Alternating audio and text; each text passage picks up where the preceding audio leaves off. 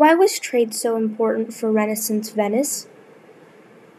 Venice's strategic location allowed them to connect to multiple trading ports around the world. This allowed Venice to be known as a center of trade. This allowed Venice's economy to be fairly stimulated and for the city to be widely recognized. 2. What are negative effects of tourism today in Venice? Even if they are considered the most important factors to the city's success, Venice is also forced to face the challenges presented by its industries, especially those of mass tourism.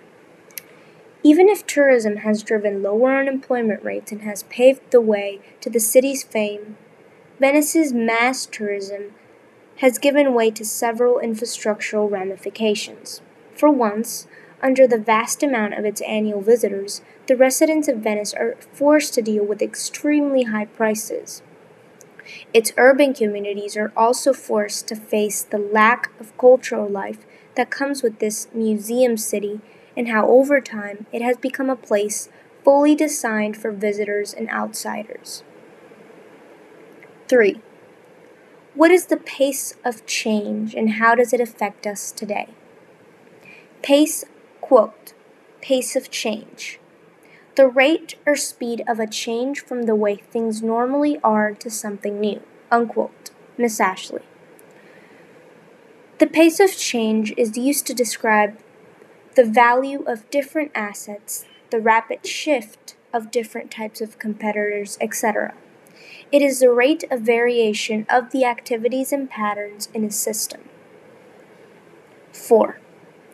How did banking help trade in Renaissance Europe? Banking allowed entrepreneurs to be lent money and that could be used to hire workers and pay for different materials, which encouraged production and commercial activity as banking systems introduced bills that could be borrowed and deposited in one's bank account, a merchant's activity was facilitated, as it allowed them to make direct transactions from different locations and thereby increased significantly. 5. Give an example of population being powerful in today's world.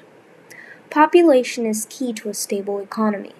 An example where its power is even more noticeable is with this pandemic, as now demand leans completely towards what people need most or what they consider most essential. This decreases demand for other products and can thereby potentially affect the economy as a whole.